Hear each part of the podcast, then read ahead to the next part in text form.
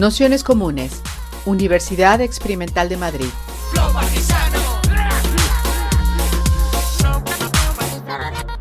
Toda la información en nuestro canal de Telegram Nociones Comunes o en nuestra web traficantes.net barra formación.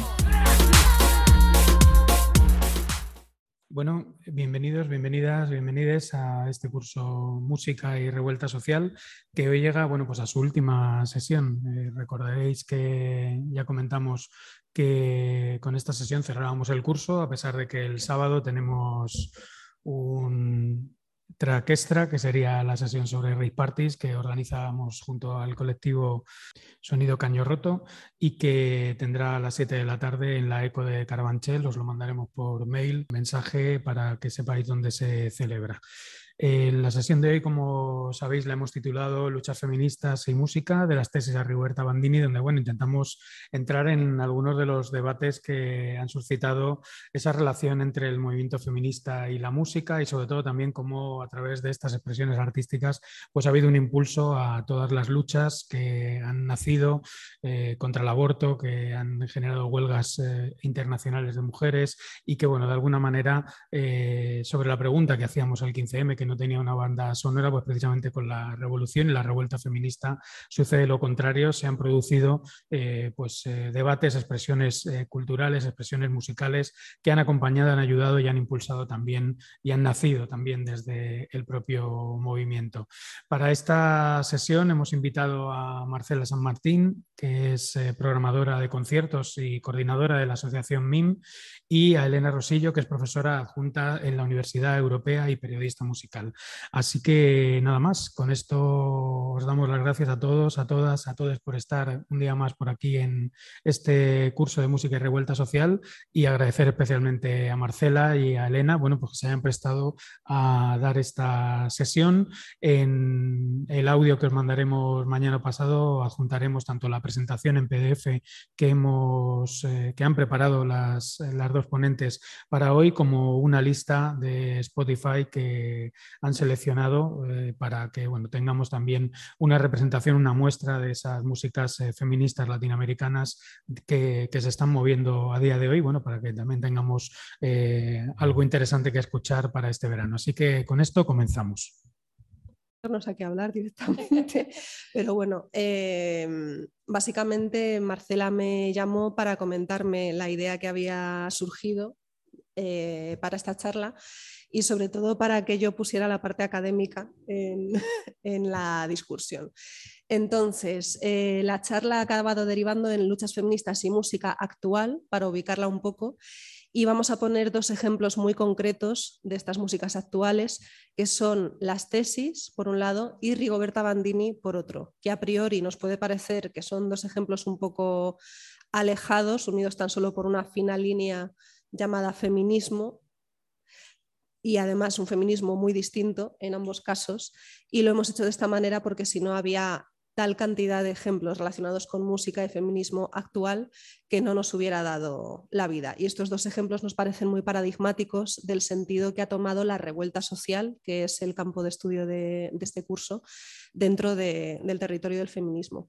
En ese sentido, eh, yo voy a hablar un poco de la historia del feminismo desde el punto de vista de la sociología y la antropología eh, cómo surge y cómo se desarrolla con la desigualdad, la historia de la desigualdad y de la estratificación social. Sobre todo por una cuestión de que ya habéis hablado de la historia del feminismo, de la historia de la música, de cómo se desarrolla esto en otras sesiones. Entonces yo lo voy a ubicar un poco teóricamente y luego Marcela va a poner eh, la parte práctica, que, que bueno, ya se encargará ella. El programa sería más o menos este, Historia del Feminismo para Dummies. Luego hablamos, pasamos ya directamente al 2018, al 2019, qué pasó en el 2019, eh, cómo nos unimos a través de la música y cómo nos acabamos juntando pese a las controversias que existen actualmente en torno al feminismo que nos quieren más separadas que en común.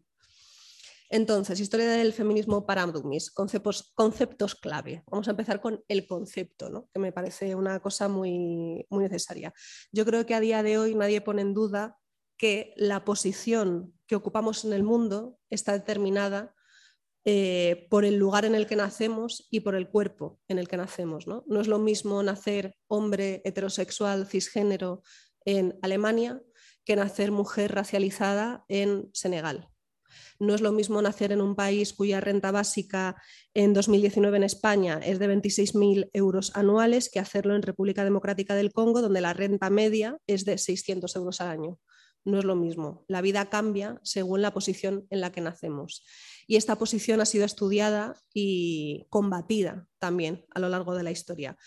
Em, en el sentido básico, podemos definir estos conceptos empezando por el sexo como el acuerdo cultural mediante el cual se seleccionan una serie de diferencias anatómicas o biológicas como base para hablar de dos tipos de seres humanos, hombres y mujeres.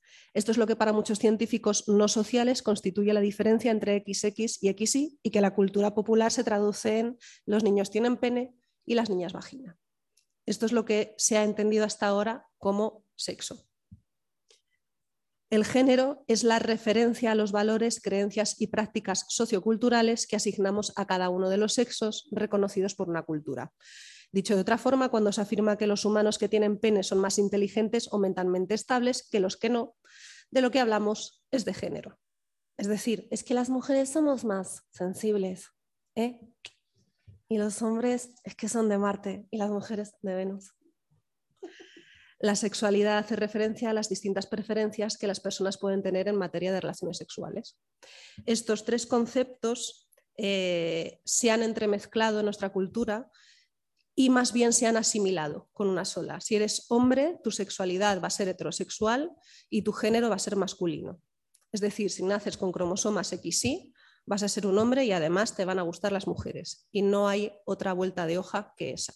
Esa es la situación que se tiene que, que seguir, ¿no?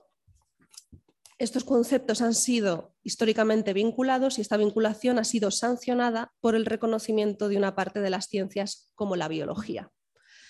Como señala Sarah Richardson, hay una creencia popular científica y médica en la que el cromosoma X es el mediador de las diferencias entre hombres y mujeres. Todavía se cree que la doble X hace a las mujeres impredecibles, misteriosas, quiméricas, conservadoras, mientras que una sola X hace que los hombres tengan más capacidad craneal y por lo tanto sean más capacidades de aprender, de evolucionar y de tomar riesgos y decisiones. Y además esto lo dicen los libros de biología también, ¿eh? para que no creáis. Estos discursos establecen una relación entre ciertos hechos biológicos y una serie de cualidades que nunca han sido probadas realmente. ¿Realmente ha probado la biología que las personas que nacen con cromosomas XY son más inteligentes y por tanto más aptas para la vida pública, cargos de gobierno, cargos directivos, cargos académicos, que las personas que nacen con XX? Por lo general, ese tipo de discursos suelen estar destinados a justificar una jerarquía preexistente, porque cuando nacemos y lo hacemos en un mundo ya ordenado, se tienden a confundir conceptos que son diferentes todos estos conceptos que hemos visto. De aquí lo importante es que nacemos en un mundo que ya está ordenado de antemano, en el que esta diferencia se justifica y se valida desde distintos órdenes y distintas eh, posiciones como son la biología, la sociología, la antropología y actualmente estamos en un momento de deconstrucción de todos estos poderes que han hecho que este orden ya preestablecido se mantenga eh, vigente. ¿no? Em, el sexo, esto ya sé que es mucho. El sexo, el género y la sexualidad son tres conceptos básicos mediante los cuales los humanos ordenamos nuestras sociedades y en tanto que humanos lo hacemos de diversas maneras, dependiendo de la cultura en la que vengamos. Durante muchos tiempos en los países que identificamos con las culturas occidentales, Inglaterra, Estados Unidos, Francia, solo se han reconocido dos sexos, hombre y mujer, dos géneros, masculino y femenino, y una sexualidad, que es la heterosexual. Sexos, géneros y sexualidad que, por otro lado, se han guiado por un ordenamiento jerárquico que coloca al hombre por encima de la mujer, algo que se conoce como patriarcado, y por una sexualidad, la heteronormativa, que estipula que los hombres solo deben tener relaciones sexuales con las mujeres y viceversa. Desde este punto de vista, la norma, la regla que ordena la sociedad y el poder entre sexos, géneros y sexualidades se entiende como normalidad. Detrás de la normalidad, por tanto, se esconde la desigualdad. Esta normalidad ha sido muy cuestionada desde tres instancias interconectadas, el feminismo, la teoría queer y la antropología de género. Pero para llegar a esto, primero vamos a pasar por las perspectivas teóricas de la desigualdad. Que son aquellas que han intentado combatir el orden preestablecido. Está la teoría de la estratificación social, que hace referencia a que las desigualdades que dependen de la estructura de un determinado orden social no solo reflejan diferencias entre grupos sociales, sino que ordena formando categorías sociales que se jerarquizan, caracterizando a la sociedad. Es decir, eres hombre heterosexual, cisgénero, blanco. Y todas estas categorías haces que estén en una estratificación distinta que si fueras una mujer homosexual, negra, etc. Eh, luego estaría la perspectiva del conflicto, que pone de, relieve las desigualdades de poder y se relaciona con el marxismo, que es la primera disciplina que va a luchar contra esta estratificación social basada en la desigualdad. Y luego estaría la teoría de la acción social, que según esta perspectiva las desigualdades también se construyen en la interacción, no solo caen encima de los individuos dominados por el determinismo estructural. Es decir, nosotros mismos como individuos validamos estas desigualdades constantemente. Por ejemplo, si un hombre te abre la puerta, está queriendo ser educado en su sistema de creencias y en su sistema social, pero en realidad lo que está poniendo de relieve es una desigualdad. O, por ejemplo, si te, eh, si te lanzan un piropo por la calle, por con muy buena intención que lo estén haciendo, lo que están haciendo es poner de relieve una diferencia que hace que tú puedas tener ese derecho y que yo tenga que asimilarlo de una cierta manera. Se está poniendo en juego esta estratificación social.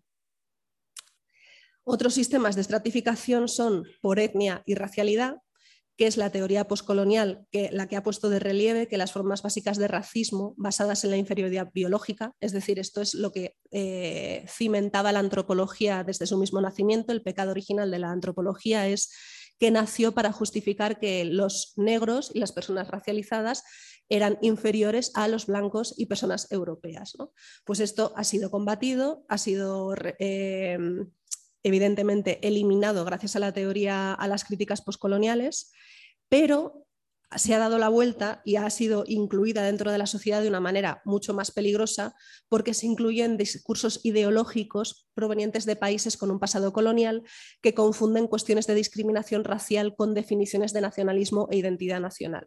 Es decir, vete a tu país porque tú no perteneces a esto.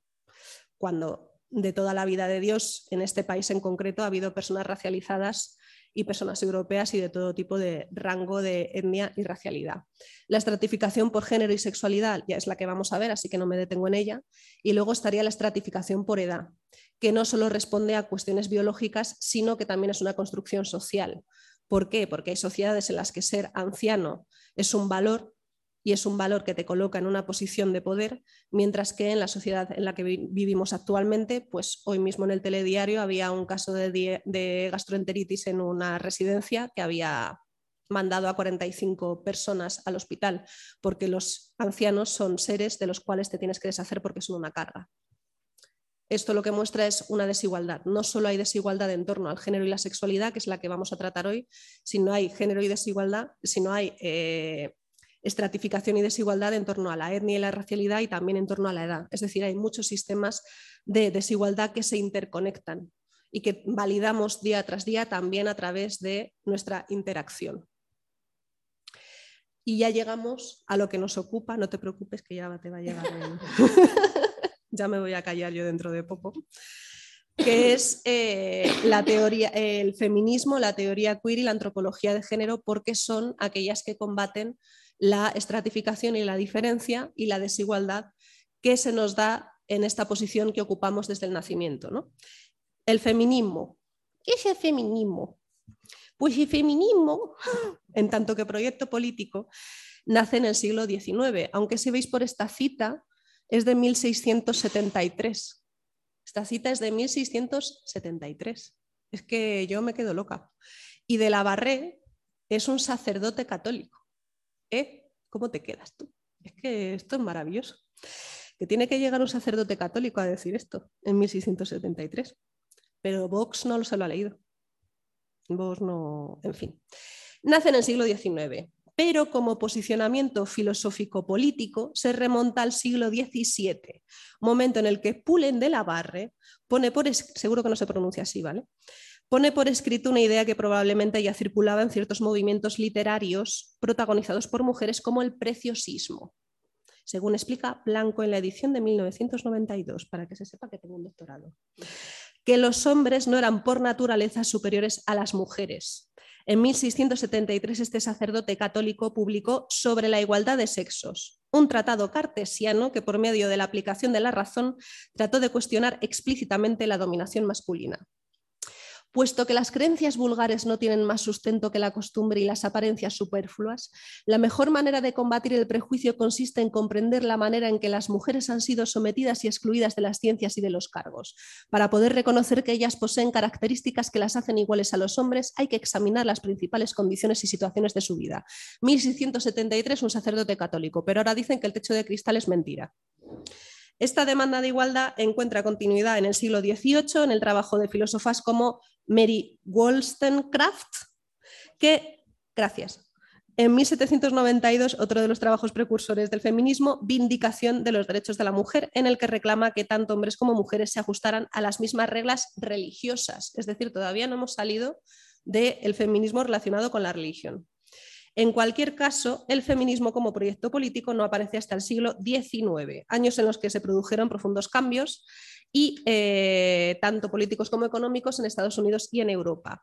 La industrialización hizo que muchas mujeres de clase trabajadora tuvieran que incorporarse a las fábricas.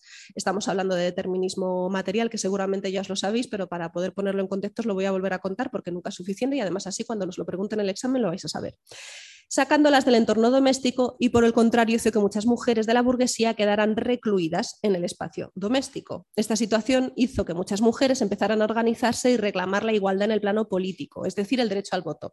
Esto es lo que se conoce como primera ola del feminismo, que lo tenemos todo superadísimo y ha salido una peli hace poco que es súper guay, que se llama Sufragistas. Eh, está muy bien, a mí me gustó. Una vez conquistado el derecho al voto y ya después de la Segunda Guerra Mundial, porque no hay como que llegue una guerra para que las mujeres de repente salgan a la calle y resulte que la sociedad funciona sin hombres. Es maravilloso. Digo, una vez conquistado el derecho al voto, ya después de la Segunda Guerra Mundial, llegaron nuevas reivindicaciones feministas. Una vez obtenida la igualdad en plano legal, se requiere en plano real. Dentro de esta segunda ola llega Simone de Beauvoir, que de lo que habla es de que, pues igual las mujeres no deberían estar destinadas simplemente a casarse y tener hijos y podrían tener su propia vida y tal. ¿no? Esto sería la segunda ola. La tercera ola se desarrolla desde finales de los años 80 del siglo XX y está vinculada al postestructuralismo francés encarnado en figuras como Jacques Derrida y a la teoría queer. Y como vamos a hablar de la teoría queer en otro momento, no lo... Ah, no, lo hablo ahora. Pues, pues sí. pues ahora lo voy a hablar de esto también. Eh, en paralelo a las reivindicaciones feministas del siglo XX, circularon la de colectivos no heterosexuales, porque volviendo al punto de partida de la posición que ocupamos en el mundo, de las diferentes eh, diferencias que nos hacen eh, estar en diferentes campos, decíamos también que está la etnia y la raza, la edad, y todo esto es en un plano líquido porque, por supuesto, estamos en una modernidad líquida. Dentro de este ámbito hay que situar trabajos como el de Judith Butler o Paul Preciado Judith Butler, en El género en disputa, hizo una revisión y crítica del trabajo de dos figuras influyentes de la historia del siglo XX, Levi Strauss y Sigmund Freud, que seguramente no suene de nada.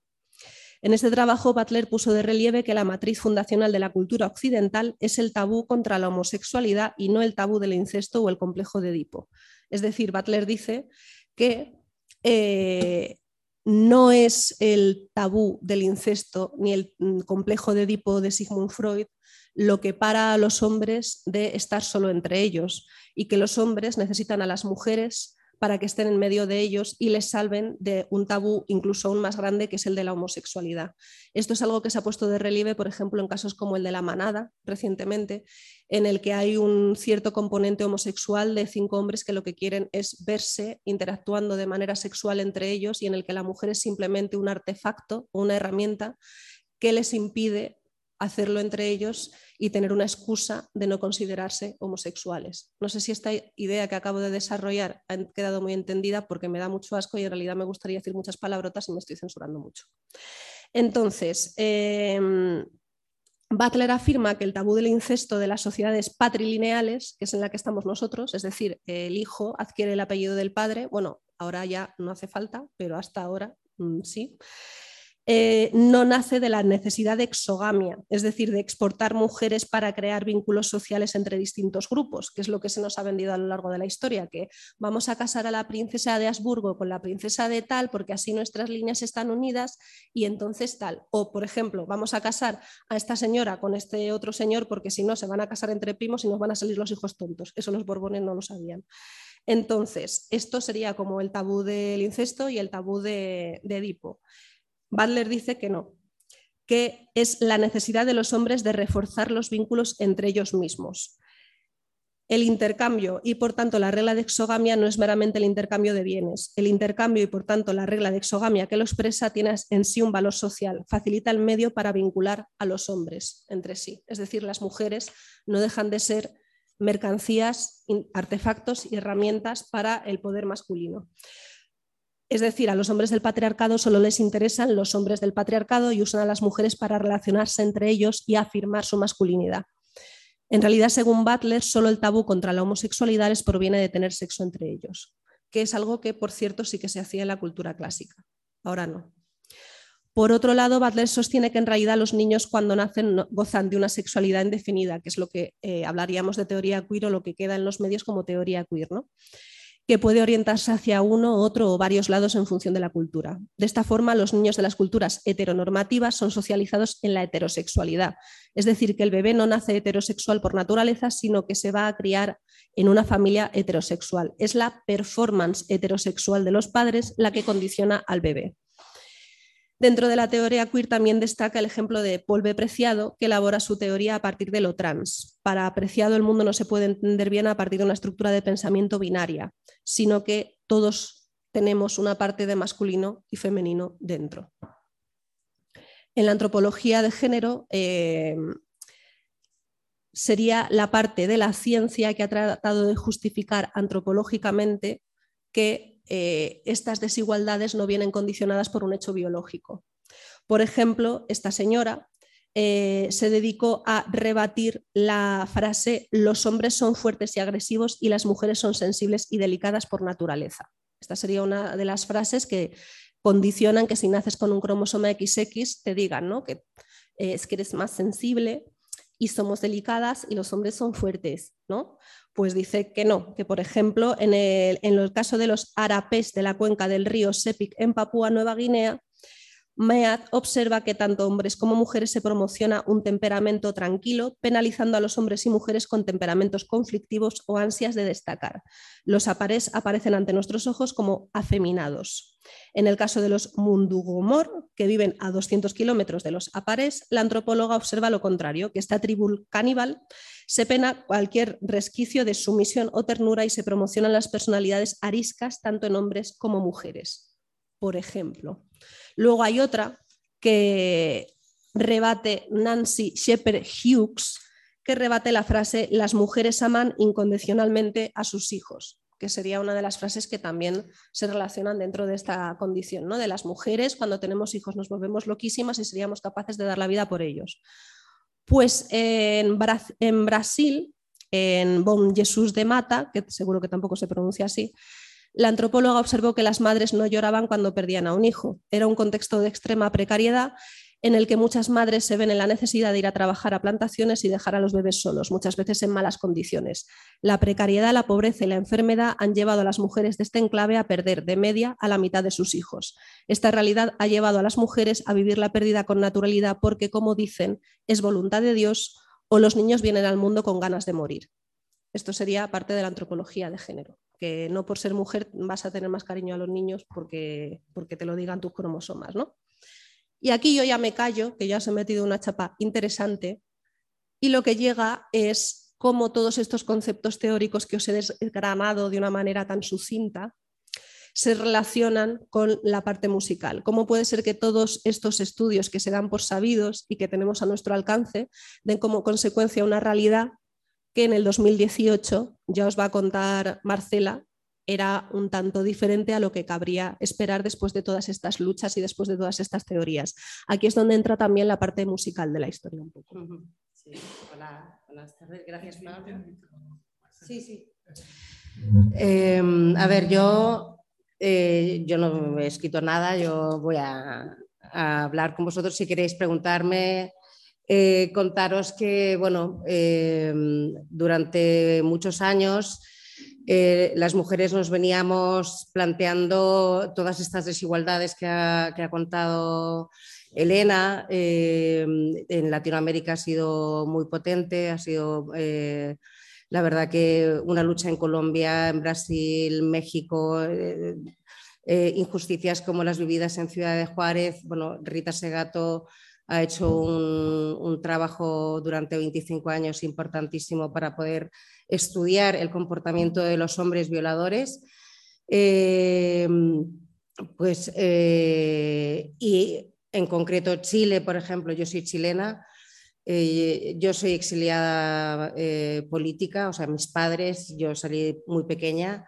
nosotros hemos mamado desde pequeños a Víctor Jara, la, canción protesta, ¿no? Víctor Jara, Isabel Par, eh, eh, em, oh, Gabriela Mistral, Violeta, Parra, em, y nos han acompañado durante todo este exilio eh, estas canciones de protesta, que en un principio era una forma de íntima, familiar, de, de mostrar tu, tu, descontento, tu...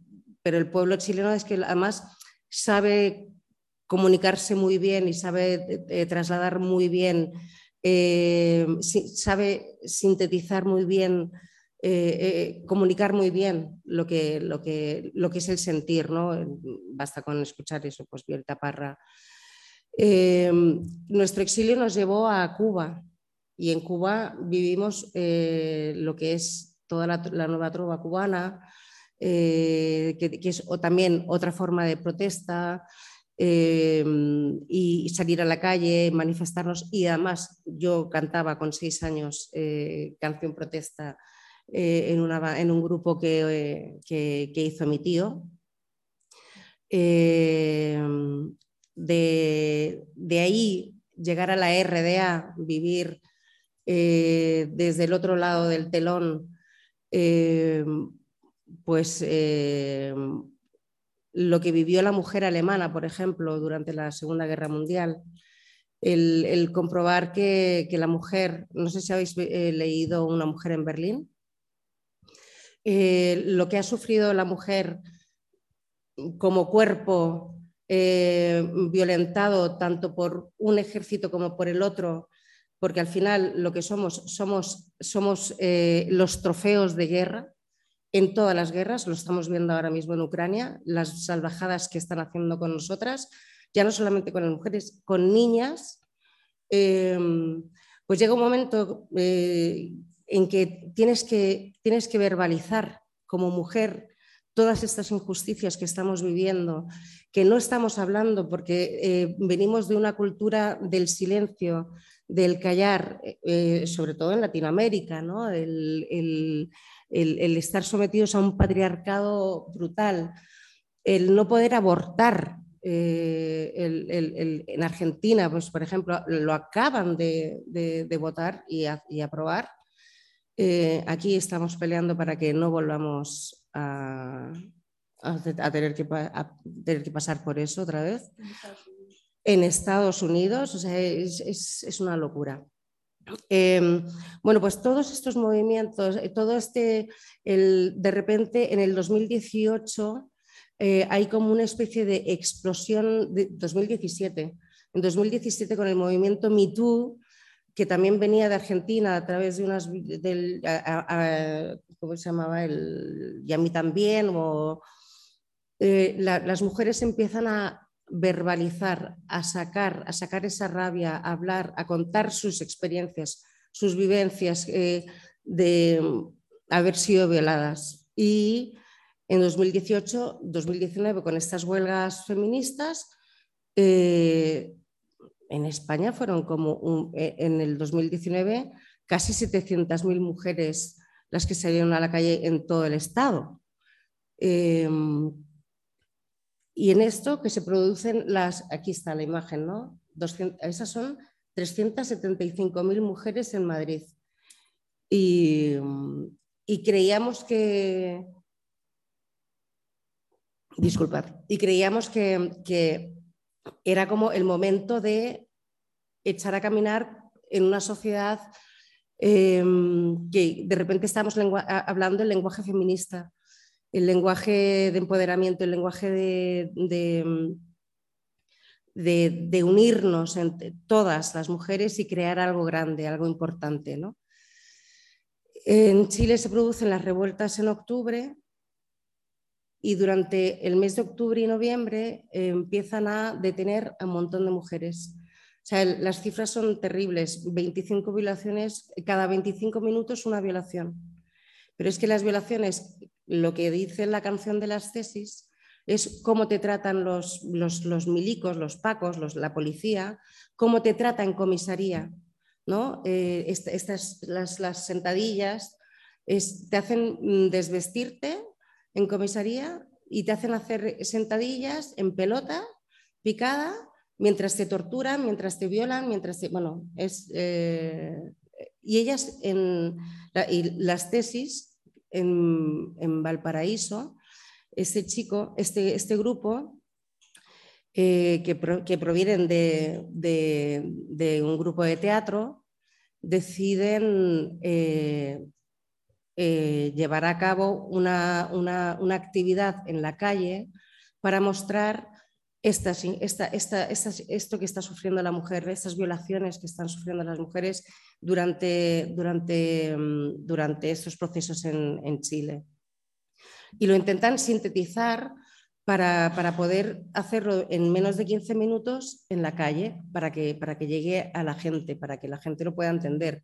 Basado en textos de Rita Segato, eh, en textos de Silvia Federici, eh, pues también Bell Hooks, Bell Brooks, eh, y, y sintetizan una canción de dos minutos que cala, que cala ya no solamente a nivel nacional, eh, aunque la letra hable de, una situación que se está produciendo en las comisarías chilenas, eh, se expande como la pólvora por todo el mundo.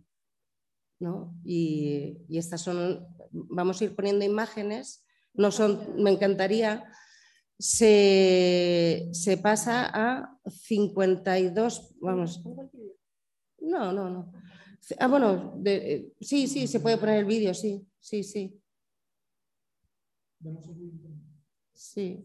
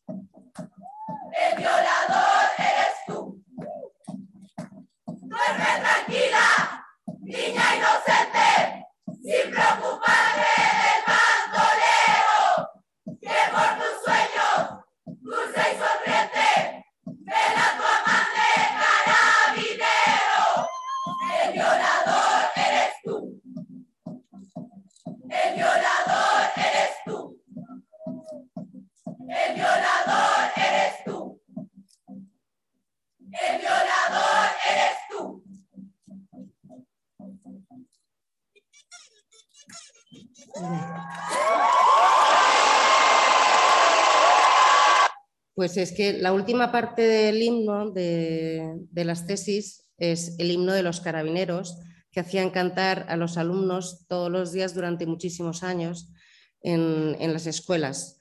Imaginad eh, que luego te llega un, milico o un paco y te viola, te maltrata en una comisaría en el año, en el año 2018 en durante las revueltas. Ya venía pasando, pero, pero el trasladar esa canción eh, a las mujeres chilenas fue, fue, fue, tremendo.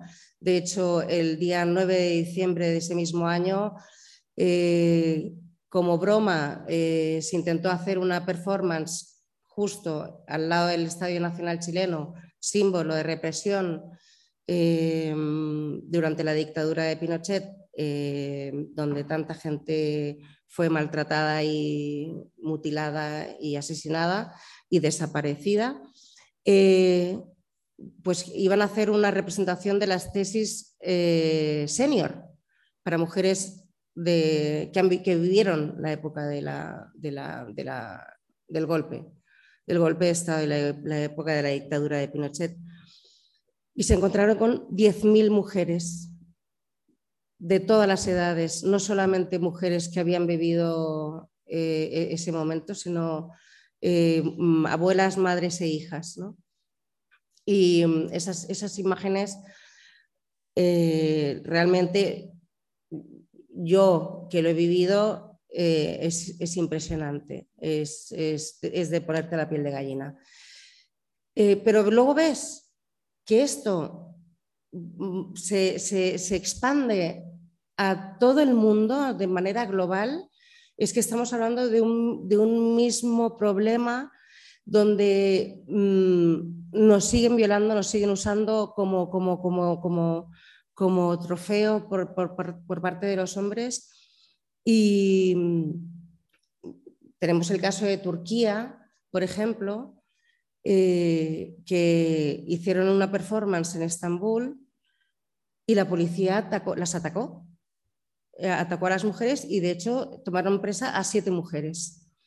A la semana siguiente, estas son imágenes de Turquía, justo cuando están eh, produciéndose las detenciones. Imagina, Turquía es Europa, ¿sabes? Que no... y casi. Eh, y de repente, a la semana siguiente, las congresistas, las parlamentarias que tienen inmunidad, cantaron, interpretaron El violador en tu camino en el, Congreso para protestar eh, por las detenciones de esas mujeres y ese mismo día más de un centenar de mujeres volvieron a manifestarse y a interpretar el violador en tu camino. Eh, y no, no, pasó nada. ¿no? Pero eh, comprender que mujeres turcas, mujeres mozambiqueñas, mujeres eh, bangladesíes en la India, es que estábamos hablando el mismo idioma y además el, mensaje era directo, es decir, es quitarme la culpa por haberme violado y eh, que yo no soy la culpable por ir por, vestir de una manera u de otra, porque además una de las señas que decían ellas para hacer esta performance, las tesis, era vístete, de, vístete de, vestida de noche, como tú sales a la calle por la noche, eh, lo único que te tiene que diferenciar es que te tienes que traer una venda para los ojos, porque el resto es como si tú salieses por la noche eh, en una calle cualquiera de tu ciudad, pueblo, donde sea, ¿no? Y caló, y, eso, y ese mensaje caló y, se replicó en todo el mundo. Eh, eh, el grupo Femen ha hecho una performance eh, desnuda, eh, desnudas, eh, se ha traducido a no sé cuántos idiomas y además lo bonito es que en cada, en cada pueblo, cada ciudad, se, iba, se iban añadiendo o quitando palabras para hacerlo suyo. Es decir, porque ya el mensaje ya estaba ahí, pero, pero por ejemplo en México añadieron a los curas también, ¿no? Eh, que, para las mexicanas la iglesia es una losa que está encima de ellas. ¿no? Si tenéis alguna pregunta o queréis decir algo o añadir algo, mm, podéis. Como veis, esto en realidad es. uy. Como veis, esto en realidad es una interacción entre la teoría y la práctica, ¿no? Yo he desarrollado los conceptos que ahora Marcela está describiendo cómo se viven realmente. Es decir, yo hablo de desigualdad, de estratificación, de sexo, sexualidad y género, y ella habla de realmente qué es lo que pasa en la vida diaria cuando estos conceptos operan. ¿no? Es una interacción entre la teoría y la realidad, básicamente, ¿no? Entonces, también estaría bien si quisierais eh, participar en algún momento que sabemos que a priori es, siempre es chocante. Así que, bueno, Bueno, de todas formas, eh, yo he preparado una playlist eh, de canciones interpretadas solamente por mujeres eh, que, que- que tratan la temática de la violencia de género, que tratan sobre las revueltas que, que- se están sucediendo en Sudamérica, incluso aquí, eh, para, para más o menos hacer un- un- una especie de mapa de lo que, de lo que, mm, de lo que, nos, de lo que nos pasa, de lo que estamos viviendo. ¿no? O sea, yo no, no quiero dejar de, de- no, de no hablar de Anita Tijoux, por ejemplo. Anita Tijoux, su discurso eh, ha calado y es importantísimo y poderosísimo. Eh, de hecho, ella ya no puede vivir, bueno, ella no vive en Chile, vive en España, igual que Mon Laferte. Mon Laferte eh, ha tenido que dejar Chile y, vive en, México por, por sus discursos eh, anti-Piñera, ¿no? Eh, eh, eh, por, por no tener que vivir una represión en Chile, ¿no? Y bueno, para que veáis eh, el mapa de acción de, un violador en tu camino y la repercusión que ha tenido a nivel mundial, eh, que un grupo de, mujeres hizo este mapeo para ver dónde se iba a realizar, dónde se habían realizado y eh, de esta performance, que es importantísimo llevar la protesta a la calle, hacer la calle nuestra, ¿no? a través de la música, el arte eh, y un grito eh, feminista. ¿no? una que raro en Rusia no hay. ¿Eh? ¿Qué? Era una broma, digo Ah, que no, en Rusia no no, te he oído, no te he oído. Bueno, y 2019 y llega la pandemia, 2020. No, no, tranquilo. Ah, antes, ah, todavía no. Antes tengo que meter Vale. una chapa. Eh, esta era la parte emocional y ahora volvemos a hablar de la teoría, ¿eh? que sé que os gusta. Entonces, eh, por contextualizar un poco, dentro de las tesis también vemos algunos de los conceptos que hemos desarrollado antes, ¿no? que por el hecho de nacer tienes una predisposición a sufrir violencia y a sufrir un concepto que viene de la religión también, que es el de la culpa, ¿no? Este concepto judío-cristiano tan chachi. Entonces, eh, la base eh, sociológica de la desigualdad entre hombres y mujeres se da en el hecho biológico innegable de que las mujeres o las personas con cromosomas XX pueden parir. Entonces, esto lo que produce es que las mujeres sean el bien más preciado de toda sociedad porque son aquellas que van a ser capaces de reproducir eh, los miembros del Estado en el que se encuentran. Y esto lo que produce es un mecanismo de protección sobre el cuerpo de la mujer que se da sobre el hombre, porque desde un punto de vista antropológico y filosófico, la mujer ya tiene decidido su destino vital, que es el más importante del mundo, que es el de dar lugar a nuevos ciudadanos, como se veía en Grecia, Roma y por supuesto en Esparta. ¿no? Las mujeres eran muy importantes en Esparta porque eran las que parían a los nuevos espartanos. es que pusieron el otro día 300 en la tele y me, me he venido arriba. Pero mm, este hecho de protección se da en que la mujer ya tiene decidido su destino biológico y el hombre no. El hombre tiene que realizarse y tiene que proteger al Estado con su propio cuerpo y por eso es sacrificable a través de su participación en guerras, conflictos y como protección del cuerpo de la mujer a través de la policía, el juez, el Estado, el presidente, que son machos, ¿no? como dicen en la canción de las tesis, mezclando teoría con la práctica. Por eso, sociológica y antropológicamente, y fundamentado también en la parte filosófica desde la teoría clásica, las mujeres tenemos que estar en casa porque es un lugar en el que vamos a estar protegidas porque ellos nos protegen. ¿No? Está bien que hayáis aguantado esto sin potar. Entonces, esto lo que produce es el concepto de comunidad, la comunidad eh, desde un punto de vista eh, sistemática y eh, legítima. ¿Qué ocurre? Que a partir de los años 60 se van a empezar a crear otros conceptos en torno a la comunidad que habéis estudiado seguramente en el curso, que es el de subcultura y el de cultura juvenil. Si habéis estudiado los conceptos de subcultura y cultura juvenil, me los salto. Habéis hablado de esto, ¿no? No, pues vale, pues os vais a cascar otra chapa. Entonces, el concepto de subcultura, por resumir, surge a partir de los años, se estudia a partir de los años 40 y se empieza a estudiar en Estados Unidos para estudiar el funcionamiento interno de las bandas eh, con la Escuela de Chicago que el estudio más importante de la Escuela de Chicago es alrededor de los gángsters de Chicago y cómo se ordenan y por qué sobre todo los jóvenes se sienten tentados de participar en subculturas como la de los gángsters en lugar de seguir el camino correcto marcado por la Iglesia, el Estado y la familia. Y lo que se encuentra es que hay muchas personas que no se encuentran bien en su núcleo familiar, que no se encuentran bien en su núcleo comunitario de origen y que no se encuentran bien en su vida y que encuentran en estas, en estas bandas una familia elegida que les protege, les da una comunidad y eh, les hace sentirse pertenecientes a algo. Y este es el inicio del concepto de subcultura.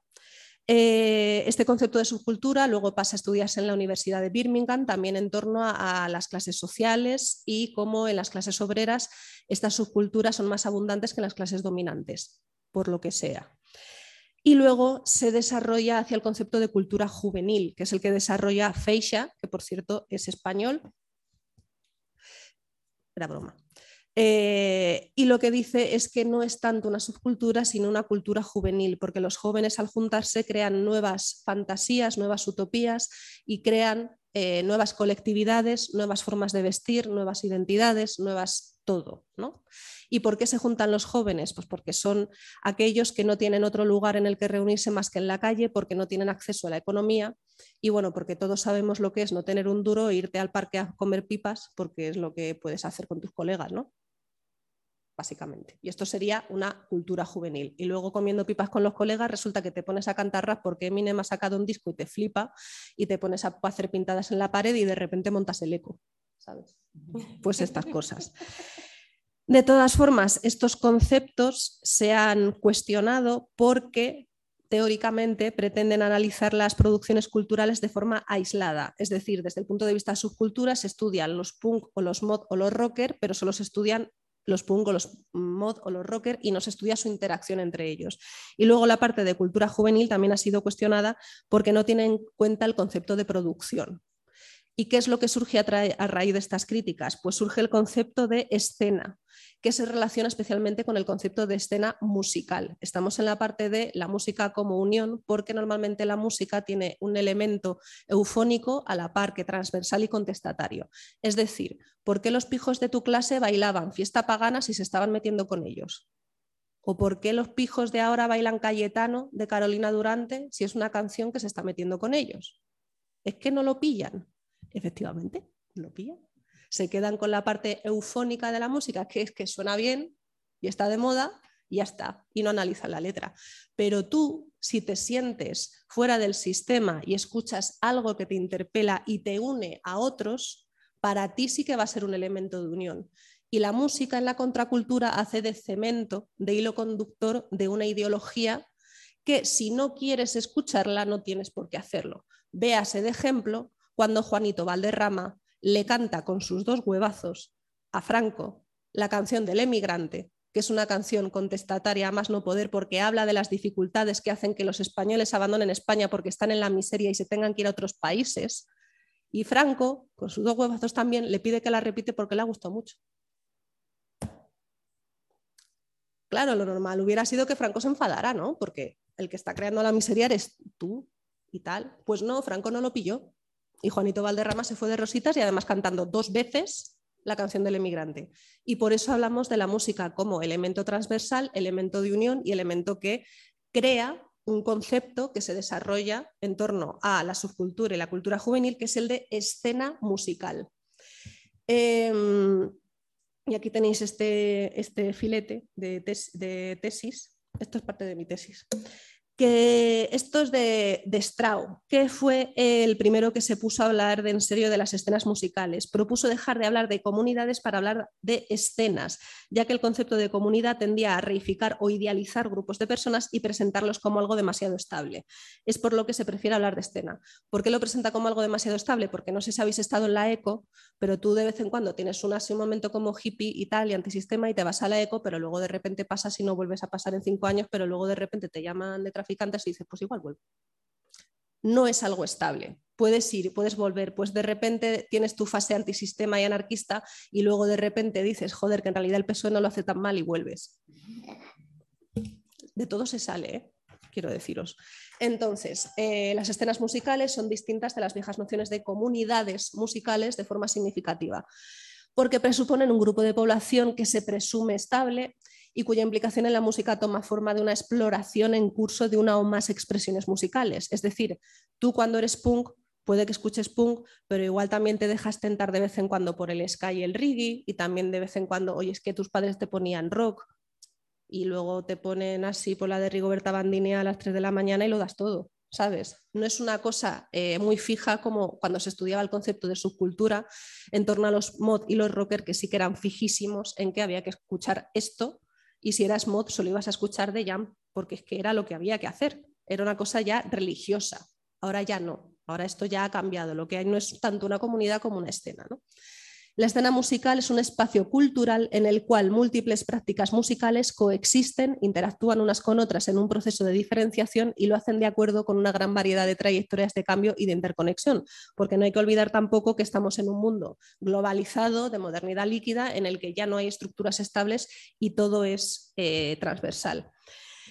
Este concepto lo recoge Andy Bennett, que es muy simpático, que habla también de la música y el estilo. Es decir, eh, ya la escena musical no se limita a la música, que nunca se limitó a la música, sino también a la creación de un estilo identitario. Es decir, si eres punk te vas a poner cresta, si eres trap te vas a poner una cruz en la frente y luego te vas a arrepentir el resto de tu puta vida y vas a crear una identidad a través del estilo y del consumo cultural. Es decir, tu escena no solo la formas tú, sino que también lo hace tu consumo, porque aparte de estar en un mundo globalizado y de modernidad líquida, estamos en un mundo capitalizado en el que tu identidad depende del consumo. Entonces, eh, ¿cómo, mm, ¿esto qué tiene que ver con lo que estamos contando? Os preguntaréis. ¿Y qué tiene que ver esto con las tesis y con Rigoberta Bandini? Con las tesis lo que estamos viendo es la creación de una comunidad transnacional en el que mujeres de todos los lugares se relacionan identitariamente por procesos empíricos de experiencia con una letra que les interpela porque hace referencia a todos estos conceptos que hemos visto. Es decir, se está creando un concepto de comunidad en torno a la música y en torno a un elemento textual que es la letra, que interpela también un movimiento que es el feminista. ¿no? Hasta aquí todo bien. Pero ahora mismo en lo que estamos es en el concepto de eh, escena afectiva. Es decir, pasamos de los gángsters de Nueva York a los mod, a los jovencitos de tu barrio fumando pipas, a una pandemia mundial que nos mantiene a todos en casa de repente sin poder interaccionar unos con otros más allá de Internet. Y se crea el concepto, o más bien se viene a recoger el concepto ya creado por Bennett de escena afectiva. Lo que dice la escena afectiva, y esto es muy fuerte, es que ya la comunidad se ha diluido tanto que una escena es simplemente que tú guardes algo de similitud en cuanto a gustos con otra persona. Por ejemplo, esto se estudia en el caso de lo, eh, Bennett lo estudió en el caso de los fans de Kate Bush. ¿Sabéis quién es Kate Bush? Sí. Pues el resto no hace falta que os metáis en esa toxicidad, ya lo hace Marcela por vosotros. Se ha vuelto a poner de moda Kate Bush porque su canción sale en, la última temporada de Stranger Things, que la va escuchando el señor, con, el chico con los... Tampoco veis Stranger Things, ¿verdad? Vale. Eh, bueno, pues en las escenas afectivas lo que quieren decir es que si, por ejemplo, a ti te gusta las Spice Girl y a mí también, estamos interconectadas estamos en una escena afectiva, porque nos gusta algo a las dos, aunque tú votes a Vox, que no, fue a ver, y yo mm, voté al PSOE. Es decir, la ideología se diluye y ya la escena simplemente que nos guste algo, que tengamos algo en común en el mundo internáutico. Sé que esto es muy fuerte, que nos rompe la cabeza, pero esto también se relaciona con una teoría que es la teoría del actor red frente a la teoría de la, mm, de la superestructura, que no sé si sabéis lo que es la superestructura. No. Ay, qué bien. Es que como mis alumnos ya se lo saben, hay gente que no sabe esto. La superestructura, según Marx, es aquello que nos domina. Es decir, están las estructuras, pues el hecho de ir a comprar el pan, pues las interacciones que tienes que hacer con la gente de manera arreglada, el hecho de ir a la administración pública a empadronarte, esto serían las estructuras que conocemos. Y luego habría una superestructura que es la que nos gobierna todo, que serían las ideologías, el establishment, el sistema. Esto sería la superestructura según Marx. Luego llega otra teoría que, dice, que es la teoría del actor red, que dice que en realidad esta superestructura no existe porque todos somos actores de una red y en, en tanto en cuanto actores podemos crear burbujas en la que esta superestructura no opere. A mí esto me parece una bullshit horrible, pero se relaciona mucho con esta escena, ¿no? Escena afectiva. Es decir, da igual que haya un sistema por ahí diciendo cosas porque nosotros, a nosotros nos gusta Britney Spears, ¿sabes? Y que se joda el mundo porque a nosotros nos gusta Britney Spears. Entonces, eh, sé que esto es un poco rompedor, pero creo que lo vamos a entender ahora con el siguiente ejemplo que también es musical. Llegamos al 2022 y ¿qué pasa? ¿Qué pasa? Pues que Simón de Beauvoir tenía razón, fíjate tú. Esto es casi como una maldición quechua, ¿sabes? Simón de Beauvoir ahí lanzando este, este dicho de no olvidéis jamás que bastará una crisis política, económica o religiosa para que los derechos de las mujeres vuelvan a ser cuestionados. Estos derechos nunca se dan por adquiridos, debéis permanecer vigilantes toda vuestra vida y de repente llega una pandemia mundial y resulta que en 2018 ahí la plaza de Colón, no la de Colón, bueno, da igual, la civil es la que fuera, a tope. Llega 2019 las tesis, ¡buah! 2017 el Me Too, ¡buah! Lo vamos a conseguir, se va a romper todo. No. Eh, es que hay un virus hay que quedarse en casa. ¿Y quién se queda en casa? Pues las mujeres. ¿Y quién les toca admitir el doble de trabajo? A las mujeres. ¿Y quién resulta que vuelve otra vez a admitir ser sumisa porque resulta que hay temas más importantes de los que ocuparse? Y ahora mismo en la ventana de Oberón, que sabéis que es la teoría política por la cual en los medios solo caben cinco noticias importantes y el resto tienen que echarse fuera, pues en la, ventana de Oberón ya no cabe el feminismo porque tenemos que hablar de, de, pues eso, de que hay una pandemia y ahora hay una guerra en Ucrania. Y bueno, sí, es verdad que en España la ventana de Oberón no se ha cerrado tanto porque tenemos a una, una un, una estructura fuerte en feminismo que está dando lugar a cambios en un momento en el que no te lo esperarías, teniendo en cuenta que, como ha dicho Marcela, en Estados Unidos se está otra vez revisando el derecho al aborto. No hay temas actuales que revisar. Eh, pero ¿cómo se relaciona esto con la música y con las escenas afectivas antes de que perdáis estos conceptos de vista que yo sé que igual se, se os Pues llega una señora que se llama Rigoberta Bandini, que resulta que a su pesar crea, yo creo que a su pesar, de hecho, crea un himno que en realidad no es un himno, pero es un himno a fin de cuentas que también une a las, a las mujeres, que es el de Ay Mamá. Y resulta que se utiliza en manifestaciones, se utiliza en protestas, se utiliza en reuniones colectivas, se utiliza a las 3 de la mañana de after. Se, se quiso utilizar en Eurovisión, pero bueno, algo pasó en Benidorm Fest y al final ganó otra. Iba a ganar tanchugueiras, ¿eh? yo estaba a tope con las tanchugueiras. ¿Y qué pasa? Que esto nos muestra la diferencia entre lo que es crear una comunidad a través de la música y crear una escena afectiva a través de la música. ¿Rigoberta Bandini con Ay Mamá ha conseguido una protesta política? No. ¿Es estética? Sí. ¿Ha unido? Sí. ¿Nos gusta? Nos encanta. ¿Va a cambiar algo? No. Entonces, eh, no sé si queréis ver el vídeo o nos lo podemos ahorrar. A mí me encanta, ¿eh? pero que igual ya se ha visto mucho, quiero decir. A ver, voy atrás. Demasiadas veces. ya no quiero más. El videoclip sí que no lo voy a poner, de verdad lo digo. Entonces, llegamos a la parte de conclusiones. Y aquí sí que os va a tocar participar porque no hay más diapositivas. Entonces, no hay más narices que, que os toque hablar. Como conclusiones, llegamos al 2022 en el que ha habido una crisis que ha resquebrajado un poco las bases del feminismo, o eso es lo que se ha querido representar a través de los medios, y hemos llegado a una conclusión, que es que nos quieren en soledad. ¿Por qué nos quieren en soledad? Porque a través de esta ventana de Oberón lo que, a lo que sí se ha dado pie es a distintas controversias dentro del feminismo que se han visto como grietas en lugar de como debates cimentadores. Es decir, en lugar de ver el debate de lo trans como un debate dentro de un movimiento, se ha visto como algo que nos separaba totalmente y que marcaba la visibilidad de una debilidad del movimiento que en realidad, pues eso, es que no lo tienen tan claro, es que fíjate las feministas cómo se ponen entre ellas, cómo vas a confiar si con esto ya se, no, se lían entre ellas. ¿no? Esto es una frase de una canción de Nacho Vegas que en realidad es una proclama de manifestaciones. ¿no? Se han llevado a cabo estrategias separatistas en el feminismo actual también a través de la música. Eh, y no hay más que ver el Benidorm Fest para ver estas, estas estrategias separatistas en el feminismo actual, pero de verdad que no voy a volver a hablar del Benidorm Fest, que esto ya está superado. Tengo que buscarme controversias nuevas.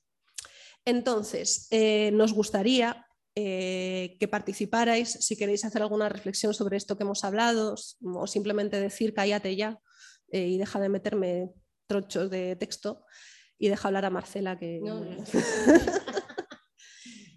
Entonces, la primera pregunta que nos gustaría lanzar a través de esto es si vosotros habéis sentido que es cierto que hay una estrategia de separación dentro de, del feminismo actual y si os habéis visto representados en este cambio de comunidad a escena o si os habéis visto representado en, este, estos conceptos que hemos, que hemos hablado.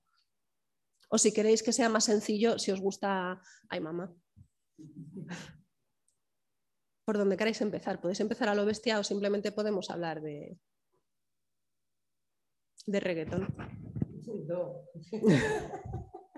que no hemos querido hablar de reggaetón, pero que sería algo muy interesante porque me voy a callar. Bueno, pues eh, comenzamos. Espera un segundito, Iván, que es que estoy con una mano, una cosa, otra. Ya está. Ya me había emocionado. Y te paso.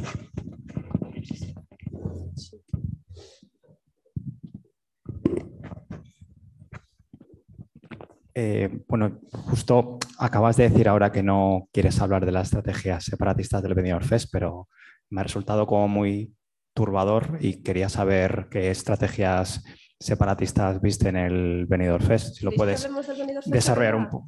A mí me encanta. ¿eh? Ya que estamos destripando sí, como elementos culturales muy mainstream de los últimos tiempos, yo me he quedado con la, con la curiosidad.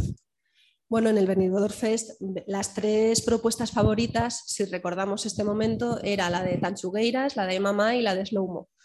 Entonces, se daba pie a, es que además estaba servido, que eran tres modelos de feminidad, por así decirlo, muy diferentes y tres modelos de feminismo muy diferente, porque incluso eh, Chanel para sumarse al carro, bueno, o el equipo de comunicación que tuviera, hizo declaraciones diciendo que Slowmo era, un, era una canción de empoderamiento femenino.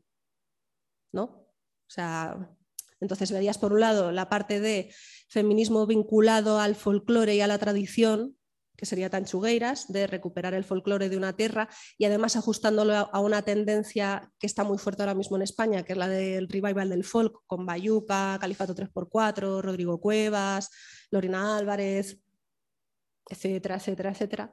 Luego, Hermanos Cubero.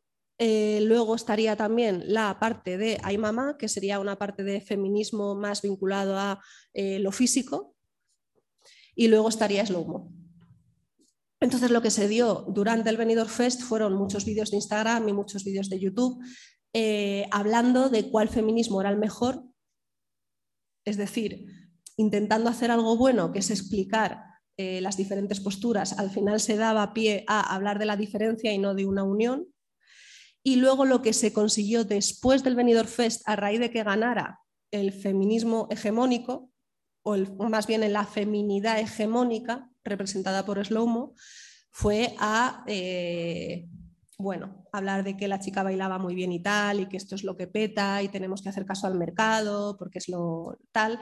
Y luego también una estrategia de, de todo lo contrario referido a la canción de Slowmo, ¿no? Por, claro, no nos gustó nada perder porque iba a ganar Tanchugueiras y de repente por una regla de tres que te, que, que sé yo, que de repente gana la otra, cuando se supone que iba a ganar Tanchugueras y estaba clarísimo, y claro, se perder pues sienta mal.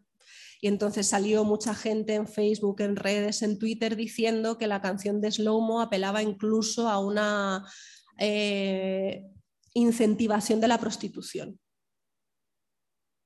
Fíjate tú, ¿eh? que, que se enfadaron mucho. Entonces ahí lo que vemos son estrategias de separación porque en lugar de mantener un... que es imposible, ¿eh?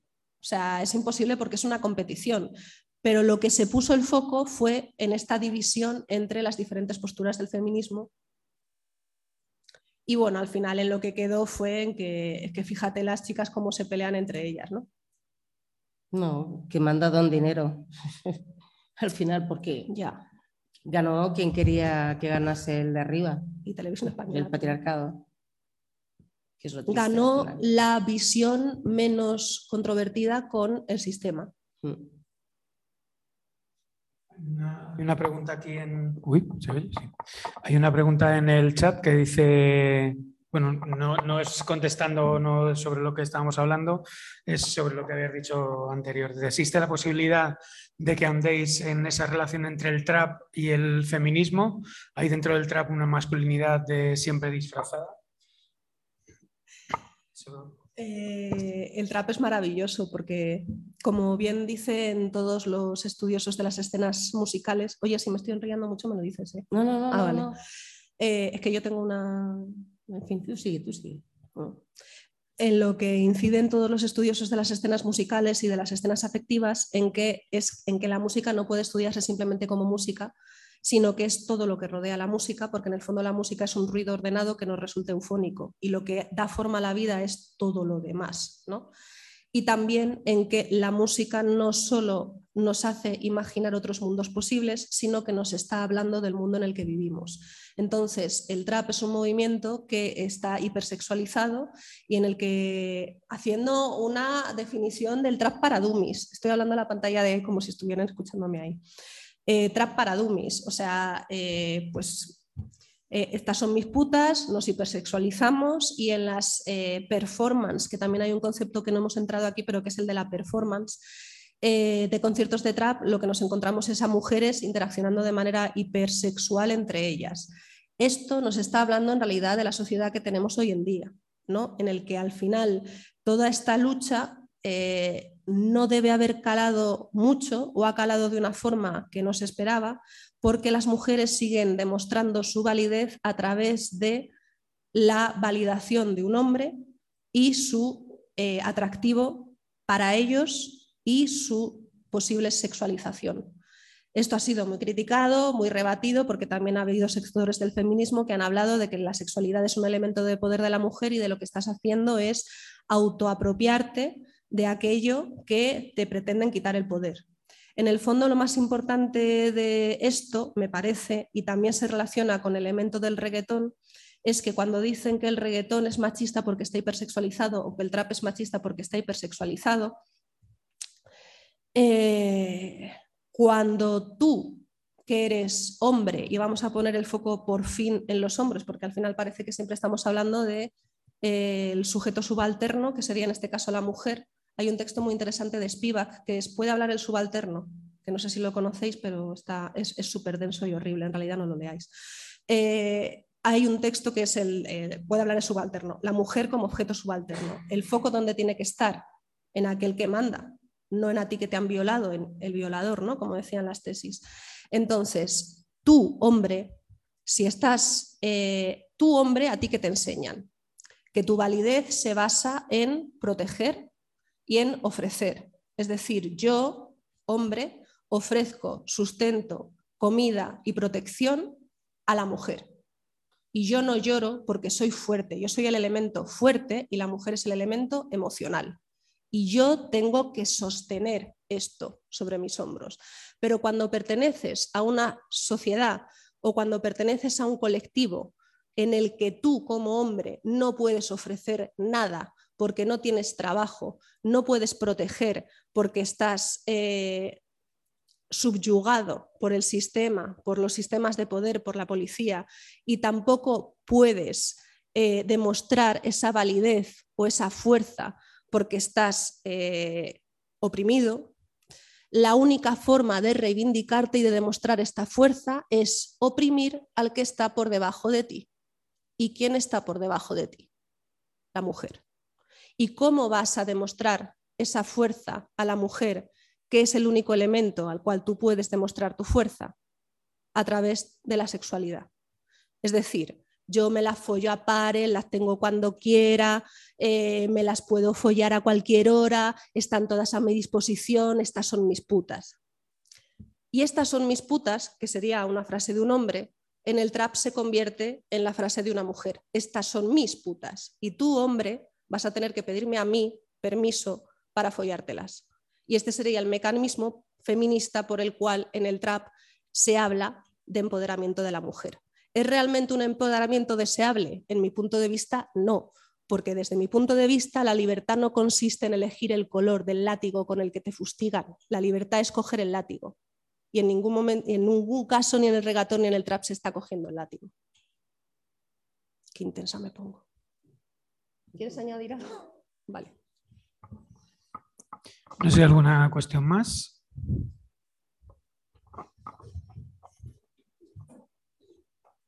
Esta la respondes tú. ¿eh?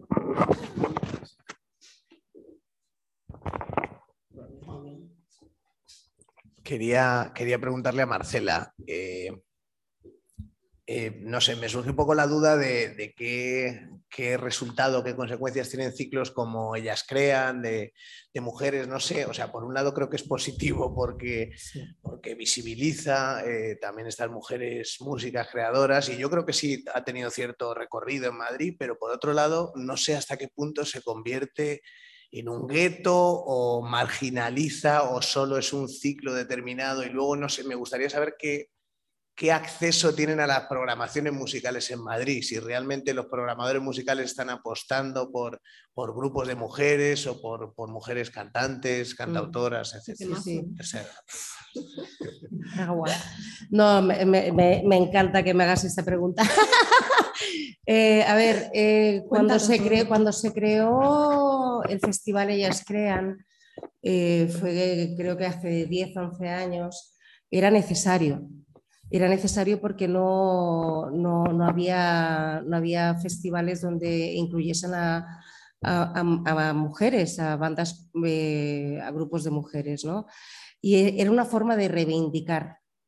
Es como el Empower Fest que se hizo en Fuenlabrada, eh, que se hizo con más del 50% de mujeres sobre el escenario y detrás del escenario. So- Era una reivindicación ¿no? para, para- para- para- demostrar al mundo, eh, sobre todo al mundo masculino o al mundo eh, que, tiene, que tiene el poder y que tiene el dinero, eh, que nosotras podemos hacerlo. Y de hecho podemos dirigir un festival, podemos dirigir, eh, una- podemos regir un escenario, podemos, podemos hacerlo, lo que pasa que no nos estáis dando paso.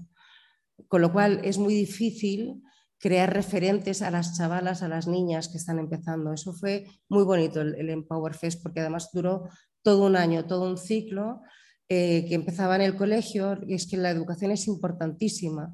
¿no? Eh, y, durante todo un año eh, iban niñas, eh, iban mujeres profesionales a mostrar su trabajo eh, como dentro del sector, den- dentro de la, de, la industria de la música, ¿no? productoras, managers, eh, que no fuesen el, eh, el típico mundo de marketing y comunicación, ¿no? que, es- que está petado de mujeres, eh, sino eh, mm, profesiones que en, su normalmente están ocupados por hombres.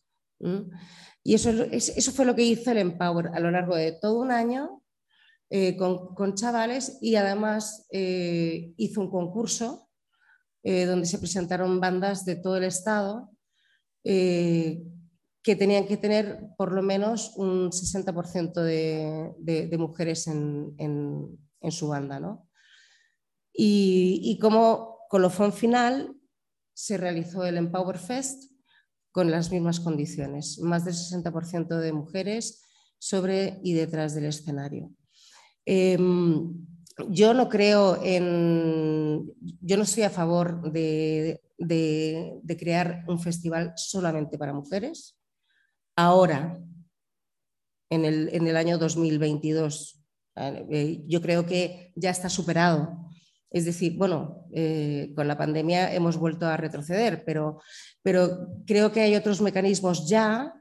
eh, por lo menos desde mí hemos peleado para que, para que eh, sí que exista eh, o sí que por lo menos ya se den cuenta de que tiene que haber perspectiva de género. De hecho, ayer mismo hubo una reunión en el Ministerio de Cultura eh, por parte de las mujeres del Observatorio de Cultura de, de- de- de- de Madrid, eh, donde, no, no de Madrid, no de España, porras, de todo el Estado, de todo el Estado, eh, para sacar adelante un proyecto para eh, crear en todos los campos de, de la cultura eh, per- perspectiva de género, apoyar que las empresas o que los- las cooperativas o hagan una, un- tengan un, un mecanismo de autoevaluación para saber si son o no feministas sus empresas o sus contratos, eh, porque hay desigualdad económica, eso ya lo sabemos. O sea, yo también padecí eh, desigualdad económica en relación a mis compañeros. eh, y es, es una práctica que, que estamos, que estamos viviendo en, en la industria y es la que intentamos a través del estudio que hemos realizado y que estamos ahora en la segunda fase, enseñar, ¿no? enseñar dónde, dónde están los errores que se están cometiendo ahora mismo en la industria. ¿no? No me gusta llamar la palabra industria, pero en nuestro sector, ¿no? la música. Em, pues eso es lo que te digo. El, el- el- el Ellas Crean nació en un momento dado que era necesario y ya es por, por, mm, yo creo que ya es que son 12 años los que lleva haciéndose, ¿no? Pero, pero sí que yo, yo, yo particularmente, como Marcela San Martín, yo no estoy a favor de segregaciones de...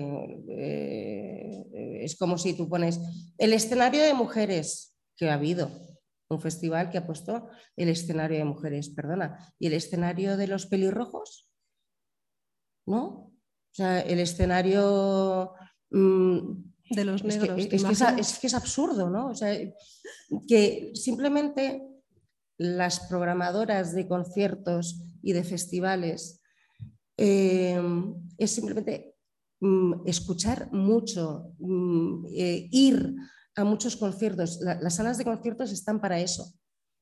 Para que, pa- aparte, están para que tú vayas a ver, conocer y descubrir. ¿no? Es decir, no, no van a hacer la Patti Smith así de la nada. O sea, tú tienes que dar la oportunidad a, a las chavalas a que demuestren su, su- su valía, ¿no? En el fondo siempre hay una parte de pinkwashing, ¿no? Yo he sido programadora de salas en el Café La Palma y en el Boggy Jazz, que ahora se llama Sala Vesta, y en Fulanita de Tal. Y en el fondo lo que hay es una premura, porque en las salas de conciertos, como bien sabe Marcela, muchas veces no hay una oportunidad de anticipación, ni de estudio, ni de, ni de nada. Vas, vas al día, vas a programar porque teniendo una programación diaria es muy difícil llenarla. Entonces al final lo que metes es lo que te llega y no hay realmente un estudio de vamos a hacer el 50% de tal o lo que sea. No, tú respondes y vas porque vas con el agua al cuello y además se cobra muy poco, es todo muy pasional, todo muy underground y todo muy chachihuachi. Y cuando llega el mes de marzo resulta que los ayuntamientos y las comunidades lanzan un presupuesto para que tú puedas hacer cosas con mujeres. Y tú dices, bueno, a ver, ¿quién tengo de mujeres en el calendario? Venga, esta y esta. Pues les vamos a decir que las metemos en el cartel y nos embolsamos la pasta que nos está dando la comunidad, ¿no? Que yo no digo que se haya hecho eso en las salas donde he programado, eso lo estáis escuchando vosotros y lo estáis deduciendo vosotros solos, ¿vale? Entonces, al final hay una parte de, de que viene bien, ¿no? Tener estos movimientos, ¿no? Ellas crean, ¿ves? Estamos haciendo cosas, ¿eh? No, no estás haciendo una puta mierda. En mi punto de vista, yo como Elena Rosillo. No, pero por ejemplo, yo, mm, eh, yo empecé en la industria en el 92 y luego en el 95 estuve, entré en el Sol. Em, al principio, cuando estaba aprendiendo a programar, eh, pues metía mucho la pata. Em, pero luego ya vas viendo, o sea, tú vas viendo cuando vas programando, me faltan mujeres, vamos a llamar a mujeres para que, porque esto no puede ser y de repente a lo mejor tenía una semana solamente mujeres programando, ¿no? O esta semana me ha salido muy rockera, eh, o esta semana me ha salido, uff, esta semana me ha salido ecléctica total, ¿no? Y luego ya tú vas, tú vas, tú ya vas jugando y, con las fechas y con los grupos y eso es lo bonito de la programación, ¿no? Al final, el, el ver que, que, estás, estás, estás, eh, estás entablando un diálogo con el público que viene a la sala, ¿no? Y es eh, que puedes tener un, grupo eh, de rock que, está empezando a un grupo folk y que además son chicas, no es que sea un, un, un estilo musical el grupo femenino, porque no. Es, es, es, es, un grupo de rock que sus integrantes son femeninos, en el otro no, en el no sé qué, pero tú vas, tú vas, tú vas jugando con, con, con, el calendario. Yo creo ¿no? que viviste una edad de oro de la programación que ya no. Y por eso me fui. que ya no ya, se da. Porque, porque, ya no valía. Porque la utopía era el don dinero, es el que manda al final. Claro, yo lo que iba a decir es que esto que has dicho, que en realidad es lo que tenemos que decir, pero que, pero en fin, que es que las salas de conciertos es donde vamos a escuchar música y a descubrir música. Ahora las salas de conciertos durante la pandemia se pasaron el día diciendo que se iba a morir el underground, que dónde iban a tocar los jóvenes y ellos no estaban abiertos, que las salas de conciertos son importantes y luego según abrieron lo que hicieron fue poner las cervezas a cinco pavos y echarte, pavos. Y, con suerte, las la majas y luego echarte en cuanto llega la sesión de, de discoteca, que es lo que da pasta. Es decir, demostraron que son hosteleros, no son cultura. Desde mi punto de vista, yo, Elena Rosillo, yo no estoy diciendo que en las salas donde se me programa, yo programara se hicieran estas cosas, esto lo estáis pensando vosotros solos, ¿vale? Pero lo que quiero decir es que se supone que en el colectivo underground, en la escena underground, tú no vas, a, tú no vas al concierto, tú vas a tomarte una birra con tus colegas, a ver algo que te representa porque somos garaje o somos punk o somos tal y luego ya de paso a ver la música. Y el problema de que las salas cobren los botellines a cinco pavos, hagan al propio músico pagar el alquiler de sala, hagan al propio músico moverlo todo para que sea el propio público del músico el que vaya, pues es que no hay escena. No se está creando una escena, no se está creando una comunidad. En la ECO, por ejemplo, sí, porque tú vas gratis, las cervezas están a un pavo, no tienes por qué hacer un esfuerzo económico para crear esa comunidad y puedes encontrarte con tus amigos y a lo mejor ver a una banda que no te resulta tan interesante, pero que dices, bueno, a ver qué hay. Pero es que en una sala tienes que pagar 10 pavos de entrada.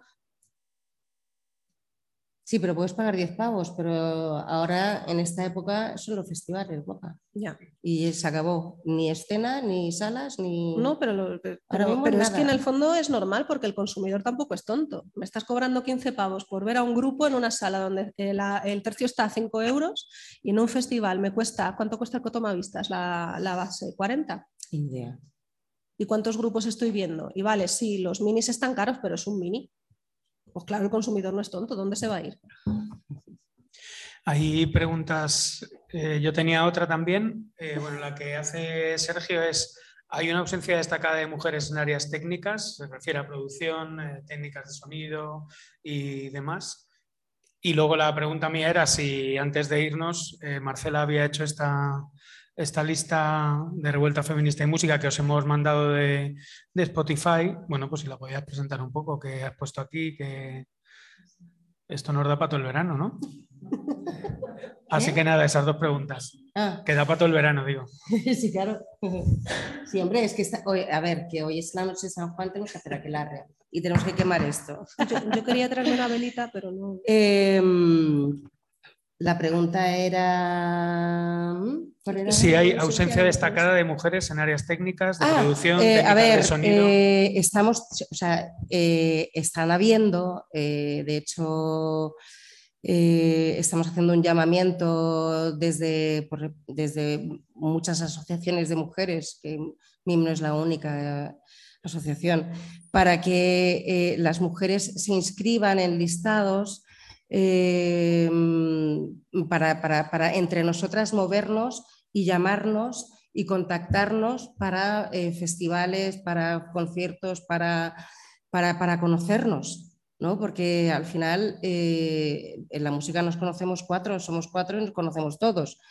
Eh, sí que está habiendo, eh, importante además, eh, por ejemplo, en MIM tenemos un listado de profesionales en nuestra página web que, que estamos haciendo todo el rato de llamamiento para que la gente se apunte, para que podamos eh, contactar, por ejemplo, Zahara eh, acaba de, bueno, acaba hace unos meses, nos contactó porque quería que todo su equipo fuese eh, formado, estuviese formado por mujeres, desde la road, la road manager hasta, hasta la, técnica de sonido, técnica de luces y, demás. ¿no? Y cada vez Nacho Vegas también nos ha pedido técnica de sonido. Eh, yo creo que, mm, que se está haciendo el camino, se está haciendo el camino y, pronto espero que, que estas mujeres eh, profesionales eh, estén trabajando, estén trabajando, porque el COVID nos ha hecho mucho daño a, lo que es el sector de la música, pero a las mujeres más. Nosotros hemos sido las que hemos perdido, bueno, eh, hicimos una encuesta en MIM para averiguar, para saber cómo estaba la situación de las, de las mujeres en- durante el COVID y, y de las autónomas, eh, más del 70% no habían recibido ningún tipo de ayuda, estatal ni local. Sea, imaginaos, ¿qué hace esa mujer? Se busca la vida para encontrar un trabajo. ¿Y qué, qué está pasando ahora? Que no hay profesionales ni para montar escenarios, ni qué ha pasado en, en- en- en Santiago. Se ha venido abajo un, un- un escenario. ¿Por qué? Porque eh, eh, son, son personas que no son profesionales, no todos. O sea, hay un equipo profesional importantísimo, pero están tirando de gente que no es profesional que está aprendiendo porque los profesionales de verdad se han tenido que buscar la vida en otros campos. ¿no? Me siento muy cerca de mí. ¿Eh? Me siento muy cerca de mí, me estoy rodeada. Estás rodeada de mí. Sí, sí, sí, sí, sí, nada, a ti. Hasta ahora. Nada, no. eh, La lista. La lista, la lista eh, me, me faltan muchas, por supuesto, o sea que tenemos para hacer otro verano más, Pablo. Eh, pero eh, son, son mujeres, em- que son mujeres feministas eh, eh, que co- con estas canciones, muchas, eh, se apoyaron durante las revueltas de, Chile que, han, que han, creado una conciencia social y, y hay mm, algunos himnos importantes e interesantes que escuchar. Eh, eh, me he atrevido también a poner a Tremenda Jauría porque yo creo que, que también es, mm, es un poco ¿Y por qué no? No, pero porque está, la mayoría son, son sudamericanas, pero que he, he querido meter también ahí a, pues eso, un toque, un toque de aquí, ¿no? De, Folclórico. de, de fiesta y de reivindicación también, ¿no? Bueno, como tienes en el estado del WhatsApp, si no se puede bailar no es mi revolución. Claro, eso es.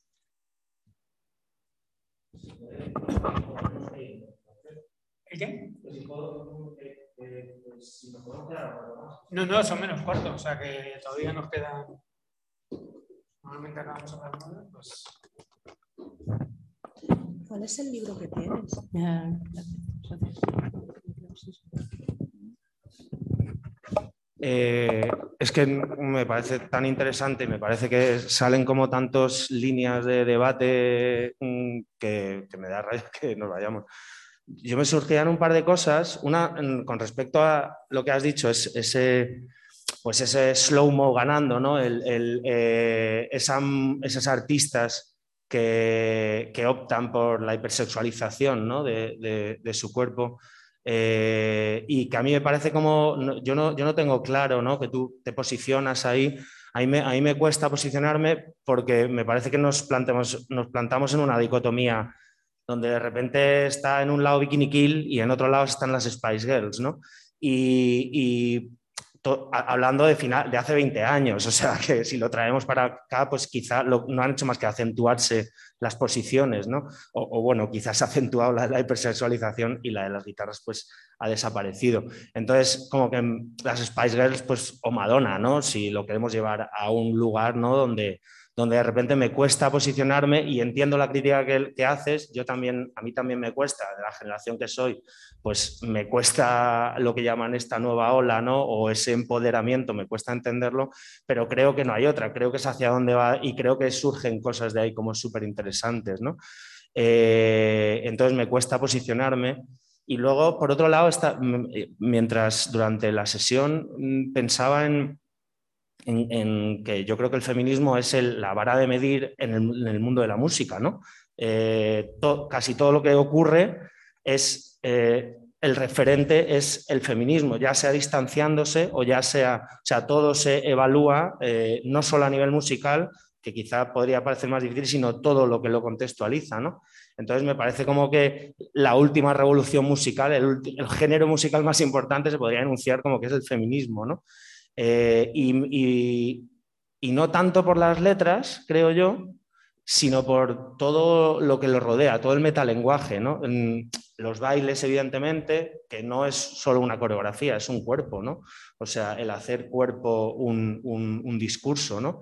Pero también eh, todas las diversidades introducidas, ¿no? Eh, mm, cuerpos diversos, temas introducidos dentro de la música de los que no se hablaban hace años, ¿no? como la salud mental.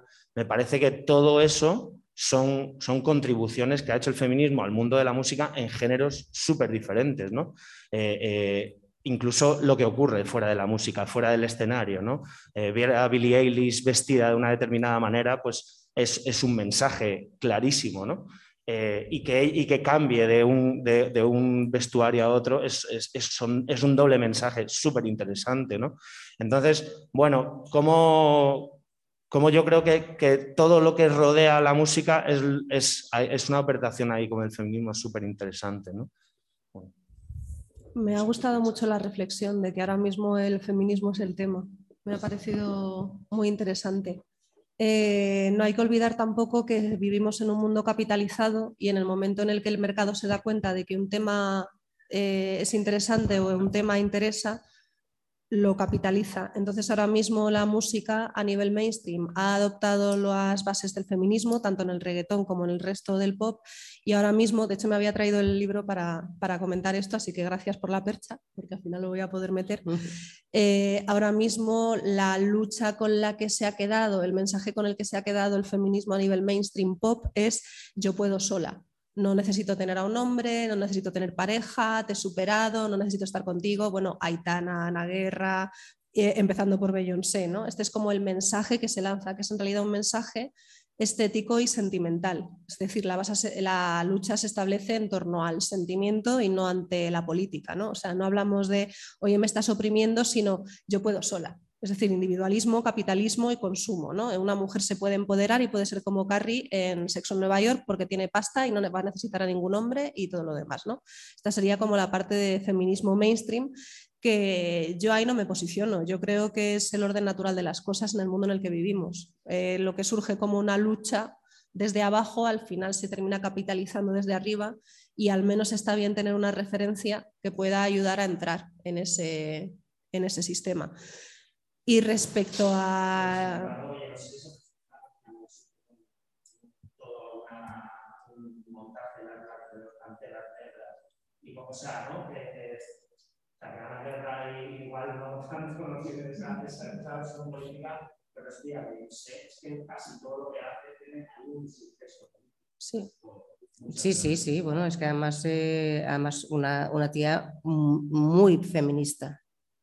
¿no? Feminista norteamericana, capitalista Sí, y claro. mainstream, pero sí, a feminista a fin de cuentas. Quiero decir, yo en realidad no es que me esté posicionando. Cuando hablabas de la hipersexualización que me posicionaba y demás, yo entiendo que es la, la respuesta que surge ante un enfrentamiento. Es decir, tú me quieres oprimir por esto, pues yo le doy la vuelta y me apropio de esto. Es igual que cuando a los maricones les llamaban maricones y ahora los propios maricones se llaman a sí mismos maricones porque es una forma de reapropiarse o en un ejemplo más alejado al, género barroco artístico, el barroco en realidad era un insulto, ¿no? Los, los renacentistas llamaban barrocos a este nuevo género artístico que estaba surgiendo porque les parecía exagerado y horrible y al final ha terminado definiendo, ¿no? Y al impresionismo, pues se llamaba impresionismo como, como insulto y ahora es realmente lo que define al género. En el fondo es una forma de reapropiarse del insulto para que no te haga daño, pero sigue siendo un insulto. Entonces, esto de, de la sexualización viene trayendo cola desde, desde siempre. ¿no? En el cuento de la criada, que es una novela que ha dado pie a la serie esta de televisión, hay una escena muy interesante, bueno, son varias escenas. Eh, cuando la madre de la protagonista es feminista en los 60, quema material pornográfico porque consideran que es eh, opresor para la mujer y ella eh, cuando llega este nuevo orden de Gilead, se encuentra con que están quemando material pornográfico los conservadores porque consideran que es opresivo para la mujer. Es decir, al final el cuerpo de la mujer es el cuerpo más político que existe, según el dicho, y es un, es un campo de batalla simbólico, como tú bien has apuntado. Es decir, como yo mencionaba antes, la música no es tanto lo importante, sino todo el material simbólico que rodea a ese, a, es, a ese campo textual, como bien sabe Beyoncé, ¿no? que tampoco es tonta. Presente. Eh, oye, muchas gracias, Elena y Marcela, por haberse tomado el tiempo de hacer listas y material, primero que nada. Yo hablo desde el, desde el, desconocimiento, tanto musical como en cuanto a feminismo. ¿no? Te juro que no me he leído nada y, y no hablo con sarcasmo. ¿eh? Yo entiendo que, que, tú sí has utilizado un poquito el sarcasmo y algunas frases, no sé si rayando en la misandría, sí que me llaman un poquito la atención. Pero bueno, la pregunta iba para, para Marcela, más bien, si, si quiere. Ha, ha dicho misandria, esto se pone interesante. Sí, porque has dicho un par de cosas, pero bueno, a lo mejor en el tercer tiempo lo, lo hablamos. Eh, comentas que hiciste una, una, una lista eh, de revueltas feministas hechas por mujeres. Me imagino que te no, refieres no, la a... lista es la que ha puesto ella aquí. No, una... la, no la, esta lista. Eso. Ella, esa la, la ha hecho Marcela. Sí, sí, entonces, eh, no sé, me, me, imagino que te refieres a género, eh, no a personas con los mismos órganos reproductores, entiendo yo. Mm. O, o, te, o, o, te, identificas con que los espacios no mixtos, no, no, no, perdón, artísticos, no, no, sí, que son, sí que son positivos, sí que son feministas. Como en la ECO, por ejemplo, que hay veces que hacen. Desde el principio de la no charla mixtas. hemos hablado de distintos modos de estratificación y diferenciación y hemos aludido tanto a la raza como a la etnia, como a la edad, como a las formas de diferenciar en cuanto a sexo, sexualidad y género. Por ahí no nos vas a pillar. No, no, si, si la pregunta No, era no, para, no, vamos. para eh, para como si es que, que no, que yo, para mí, se- mm, todos, todos, todos tienen cabida. Es decir, no tengo ningún problema en que haya en esta lista. Lo que pasa que mm, no he elegido a ninguna persona trans, ni, pero la quería hacer para dar visibilidad a las mujeres, primordialmente.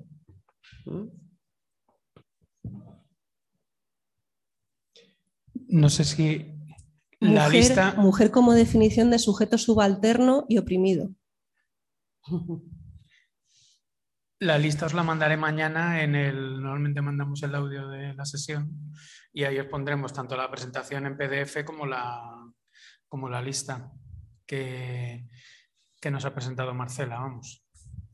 No sé, ¿alguna cosa más? A mí me hace mucha gracia que no haya hablado ninguna mujer.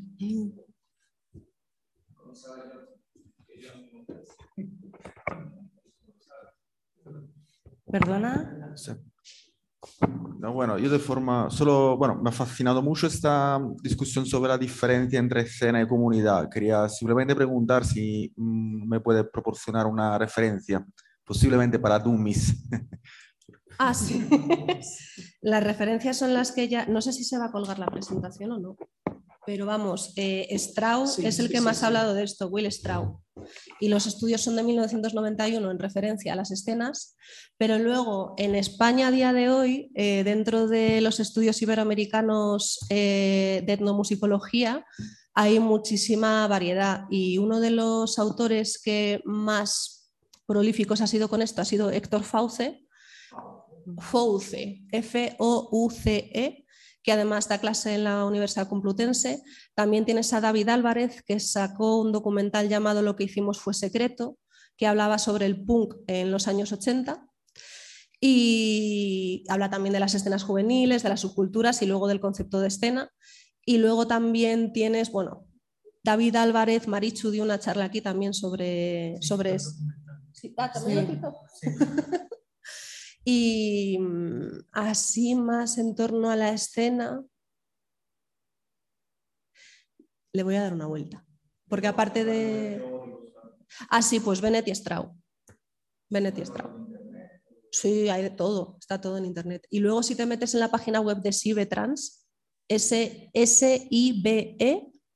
Sociedad Iberoamericana de Etnomusicología, trans, de estudios transculturales, eh, hay una cantidad inmensa de textos tanto sobre escenas como sobre etnomusicología aplicada pues, a, a todo y además desde un contexto iberoamericano.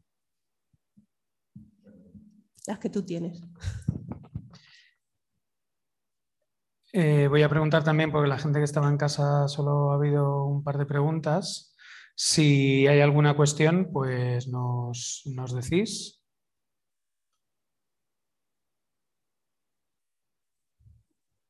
Y si no, creo que aquí no había nada más. Respondiendo sobre si eres mujer o no eres mujer, el concepto de género no es una identidad que tú te pongas porque te apetece, es una opresión que te viene dada. Es decir, todos somos personas y tenemos seres humanos, como diría Rajoy, y luego están los géneros que te oprimen y estos que te delimitan en cuanto a estratificación social por el cuerpo en el que naces.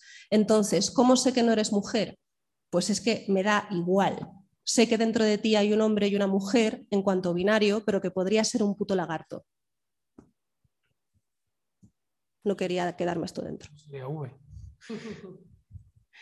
Eh, dice María José que sí que contesta, vamos, que simplemente que muchas gracias y que ha sido una charla genial. Digo, porque como, Muchas gracias. Gracias, como María no ha abierto José. el micrófono, pues por decírselo.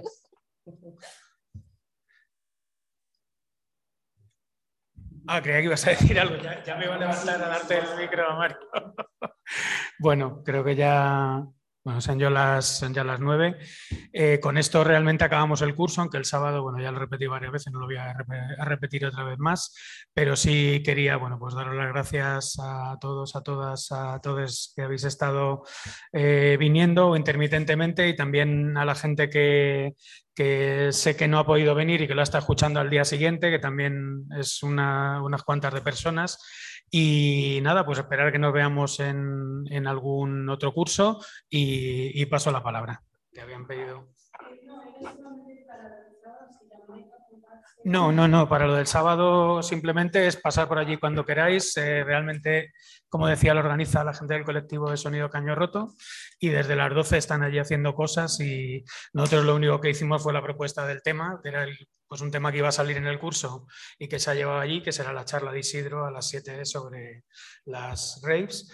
Y por último, nada, pues dar las gracias a Elena y a Marcela por la charla, que yo creo que ha estado bastante interesante y bueno, que podría haber dado mucha más eh, cuerda, sobre todo también el debate de Eurovisión, que han salido millones de artículos, debates, yo creo que ha producido un montón de discusiones y rupturas por todos los lados y, y que bueno, que, que yo creo que ha estado, ha estado muy bien como eh, casi broche final, porque nos queda esta sesión de- del sábado y nada, pues que ojalá nos veamos en, en próximas. Si queréis decir algo.